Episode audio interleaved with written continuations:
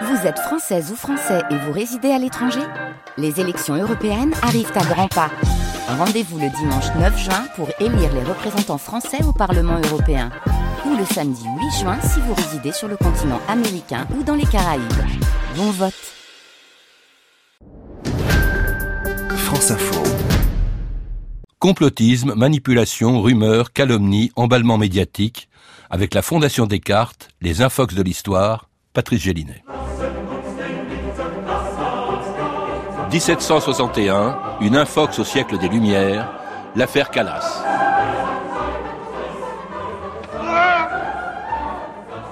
Dites la vérité. Je suis innocent. Quand vous verrez la roue se dresser devant vous, je dirai toujours Je suis innocent. Ainsi, on a torturé. On a tué un innocent. Avant d'avoir jugé, on avait condamné. Et pourquoi? Parce que Calas est protestant. Moi, Voltaire, je vais crier Tout le monde aurait oublié aujourd'hui l'affaire Calas si Voltaire ne s'en était pas mêlé, comme le fit Zola pour Dreyfus 130 ans plus tard, indigné de l'injustice dont avait été victime Jean Calas, le plus célèbre philosophe du siècle des Lumières prit la défense et obtint la réhabilitation de ce protestant de Toulouse, condamné à mort, torturé et roué vif, parce que selon une rumeur, il aurait tué son fils Marc-Antoine pour l'empêcher, disait-on, de se convertir au catholicisme. Tout avait commencé le 13 octobre 1761, au 16 de la rue des Filati à Toulouse. Ce soir-là, averti par des voisins, le capitoul David de Baudrigue sortait de la maison de Jean Calas après avoir constaté la mort de son fils. Laissez passer, monseigneur le capitoul. Dégagez, faites place. Mais comment vous partez, monsieur Capitoul Sans les arrêter Mais c'est une C'est honte le père qui a tué son fils. Bien sûr Qu'est-ce que vous dites? Ben, c'est bien connu. Euh, Le fils Marc-Antoine vous laisse convertir demain matin. Se convertir à quoi? Ben, il vous laisse faire catholique. Pourquoi? Les Calas sont protestants Ben oui. Mais bien sûr, monseigneur, c'est tous des huguenots là-dedans. Pourquoi ne m'avez-vous pas dit que vous êtes protestant Mais vous ne me l'avez pas demandé, monseigneur. Et tous les vôtres sont protestants Oui. Euh, sauf. euh, Sauf qui Sauf mon fils Louis. Il s'est converti au catholicisme il y a cinq ans. Et celui-ci voulait suivre l'exemple de son frère. Mais non, mais non, pas du tout. Ah, ce n'est pas ce qu'on dit, il était sur le point d'abjurer. Ce qu'on dit, mais qui dit cela Mais des gens. Ils ont, Apparemment bien informés. ils en ont menti, monseigneur. Je vous invite à me suivre à l'hôtel de ville. Didier Massot, bonjour.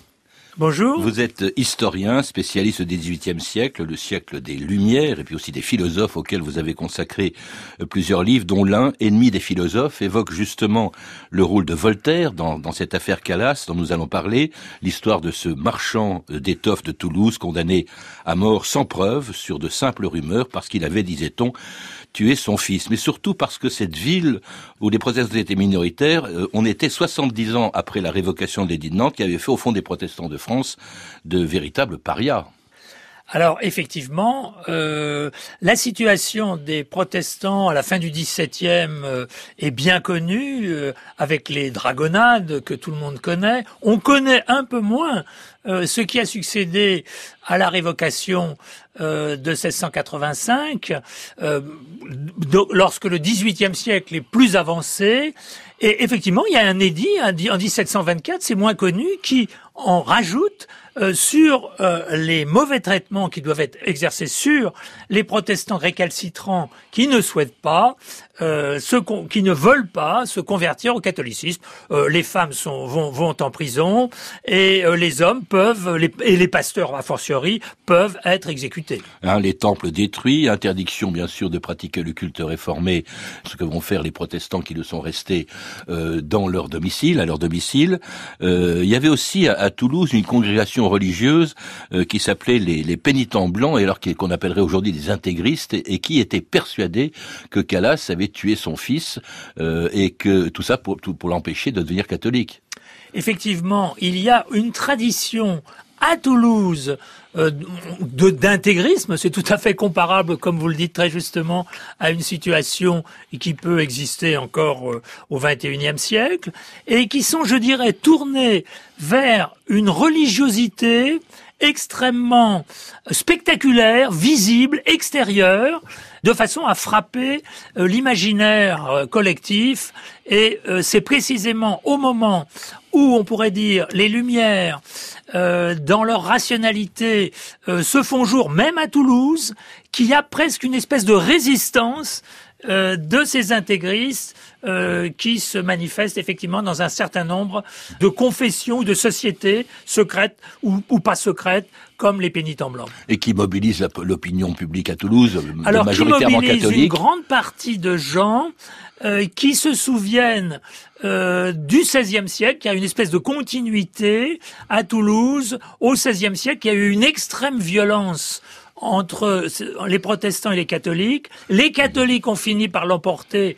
Euh, C'était Montluc qui a euh, châtié euh, les protestants, qui étaient eux-mêmes violents, il faut le dire, à Toulouse. Et il y a un souvenir très tenace, même au siècle des Lumières, de cette euh, de cet écho, de cette tradition, de ce souvenir de la Alors ville. pour les catholiques, pour les pénitents blancs, eh bien, ils sont persuadés que Calas, je répète, a, a tué son fils pour l'empêcher de devenir catholique, ce que nie Calas, et qui, après l'avoir caché, affirme que son fils, en fait, s'était suicidé, ce qu'il avait caché pour éviter à son fils euh, le traitement réservé aux, aux, aux, suicidés, dont le corps, il faut le rappeler, était traîné par un cheval euh, à travers toute la ville, la tête contre le sol, avant d'être jeté aux ordures. Alors le Capitoul ne veut rien entendre, il est toujours aussi lui aussi persuadé que Calas a tué son fils, mais comme il n'a pas de preuves, eh il fait alors appel à des témoignages et selon une procédure de l'ancien régime qu'on appelle le monitoire, un avertissement public du clergé demandant aux fidèles de faire connaître tout ce qu'ils peuvent savoir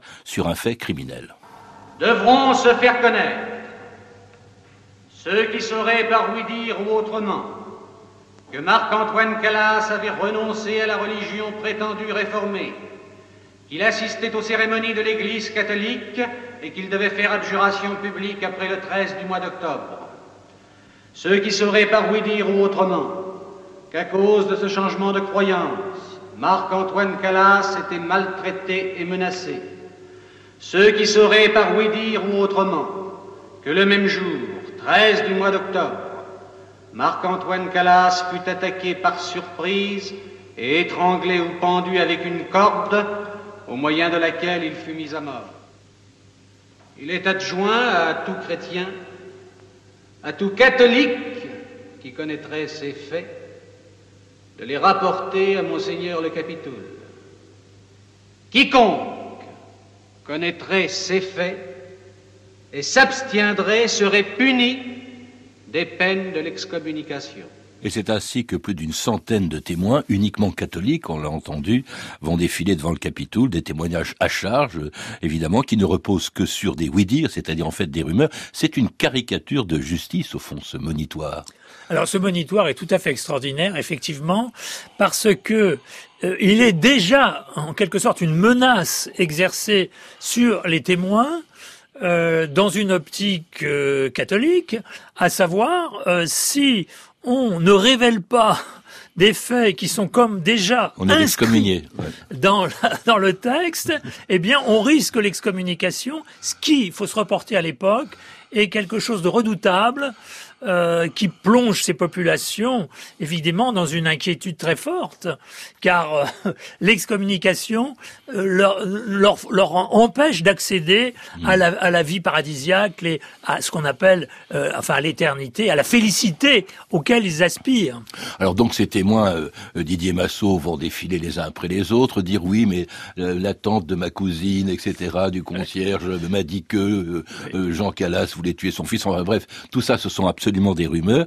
Ils suffiront, ces rumeurs, pardon, suffiront à faire condamner Jean Calas à mort le 9 mars 1762, après avoir été préalablement d'ailleurs torturé. Il était condamné à mort, mais torturé quand même avant de passer sur la roue. Euh, on essaye de lui arracher, au fond, euh, l'aveu qu'il a tué son fils. Euh, il clame son innocence jusqu'au bout avant de subir le, le, le, la supplice effroyable de, qui était la roue. C'était épouvantable. Alors là, on peut remarquer deux faits comme vous le dites, il y a cette fameuse question euh, qui est euh, prononcée, enfin qui est à laquelle sont soumis euh, les présumés coupables pour avouer leur forfait, même s'ils sont innocents. C'est à la justice d'Ancien Régime qu'un Beccaria, par exemple, dans les délits et les peines, combattra avec la plus grande ferveur, suivi par des gens comme Voltaire. Mais on peut ajouter aussi, ce qui va encore plus loin, que même cette justice d'Ancien Régime, qui elle-même est qui est très condamnable, n'est même pas respecté, puisque Baudrigue, le capitoul, hmm.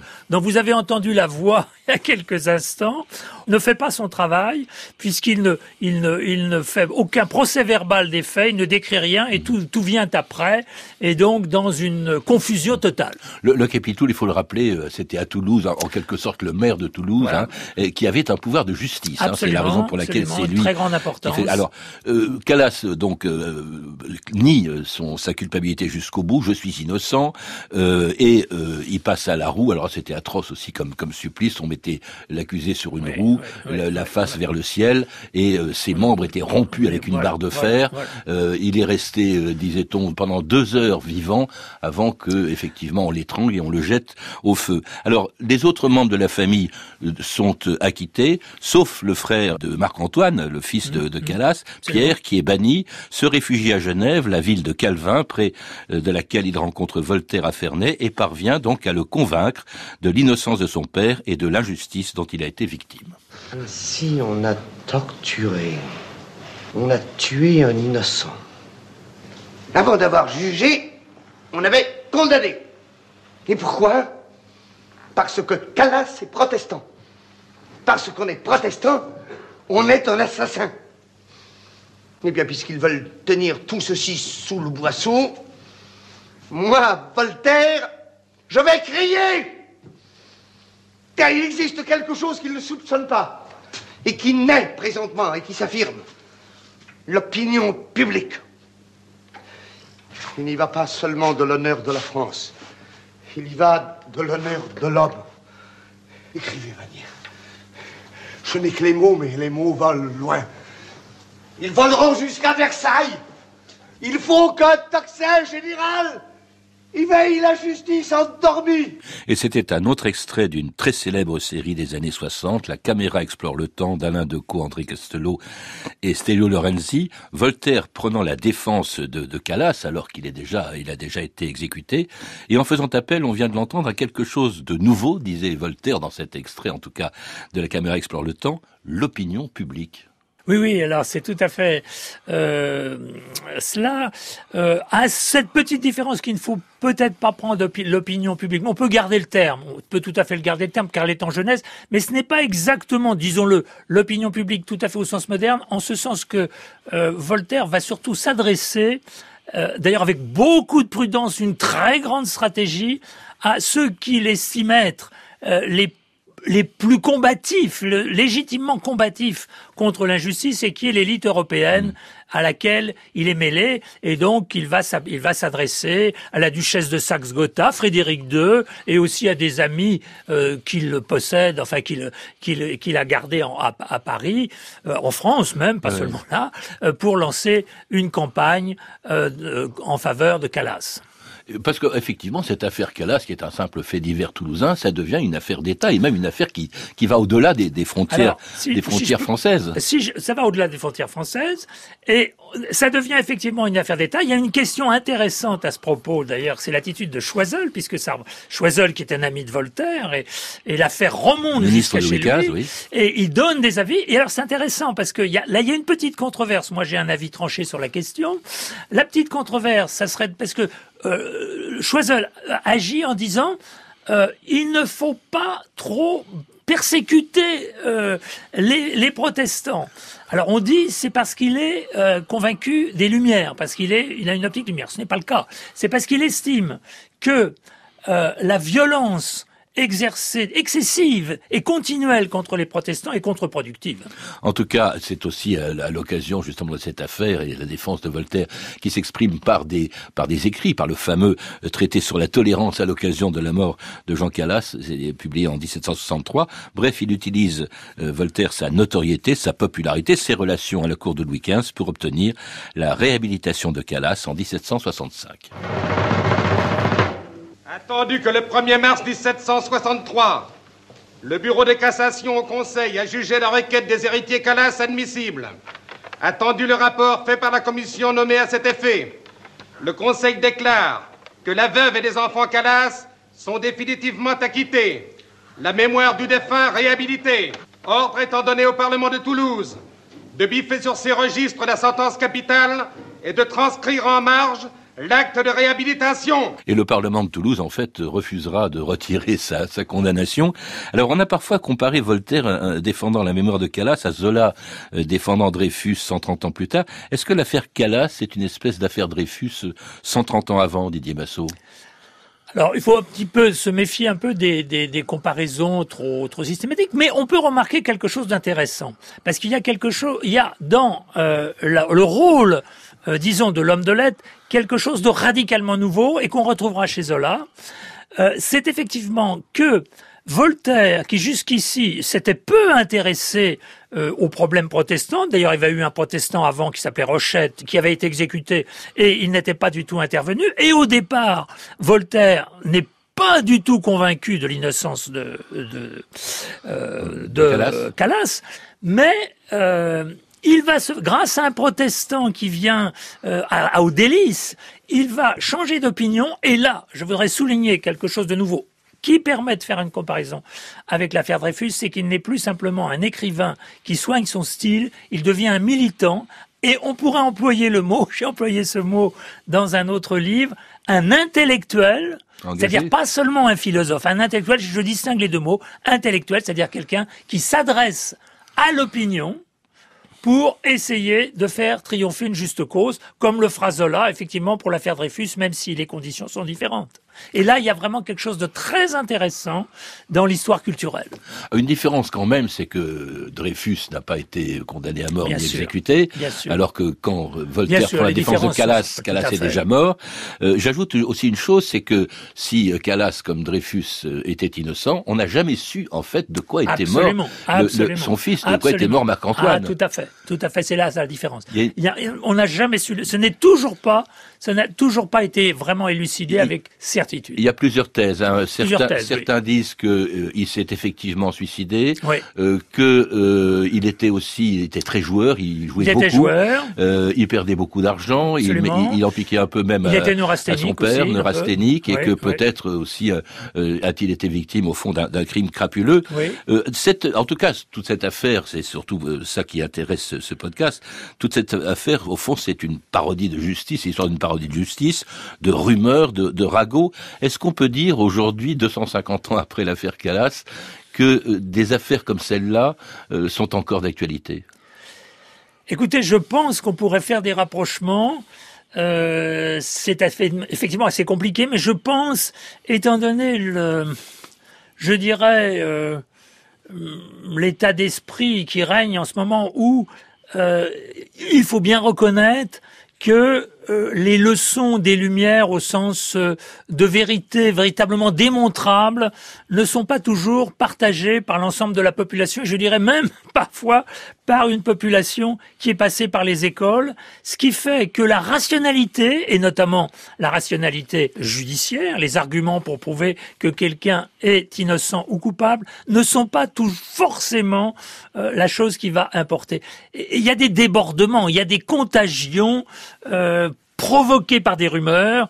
Euh, les réseaux sociaux en sont un, un, un, moyen, un support évident. Et je pense qu'il y a là effectivement des menaces. C'est assez banal de le dire, mais on pourrait effectivement se reporter à l'affaire Calas pour mieux comprendre et approfondir ce type de menaces qui pèsent euh, sur les sociétés démocratiques modernes. Et sur des minorités aussi qui sortent de bouc émissaire, hein, comme, Alors, c'était le cas des protestants à l'époque. Exactement. Ce sont toujours les minorités euh, qui sont les victimes de ces, de ces situations euh, et qui passent parce que, et je peux rappeler le cas euh, de Calas, en fait, les Calas, rue des Filatiers, dans ce quartier de commerçants et d'artisans, euh, ne suivaient pas les processions qu'on évoquait à propos des pénitents blancs, euh, ne, ne, se montraient pas à l'extérieur pour se mêler euh, à la communauté toulousaine et donc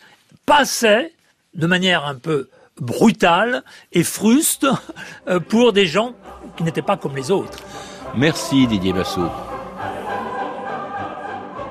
C'était les Infox de l'Histoire en partenariat avec la Fondation Descartes. À la technique Cédric Chatelus, documentation et archives sonores Arthur Barbaresi, une réalisation de Rafik Zéline.